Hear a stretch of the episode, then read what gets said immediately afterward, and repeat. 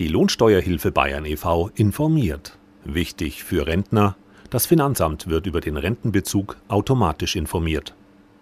Die neue Steueridentifikationsnummer hat für Rentner eine besondere Bedeutung, denn unter dieser Nummer werden wichtige steuerrelevante Daten in einer zentralen Datei gespeichert. So wird das Finanzamt auch automatisch über Rentenbezüge informiert. Nach Ansicht der Lohnsteuerhilfe Bayern e.V. könnten Ruheständlern deshalb Steuernachzahlungen ins Haus stehen, auch wenn sie bisher überzeugt waren, keine Steuern mehr zahlen zu müssen.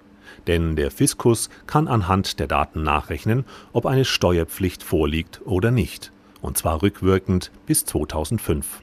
Das gilt für alle, deren steuerpflichtiges Einkommen über dem Grundfreibetrag liegt.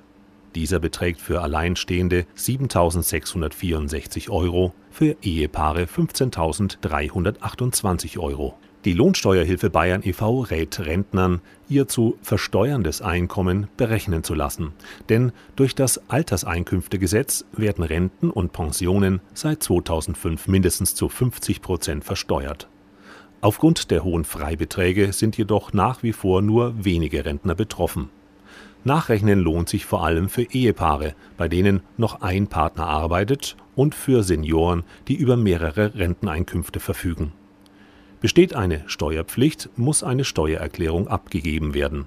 Am besten, bevor das Finanzamt zur Nachzahlung auffordert.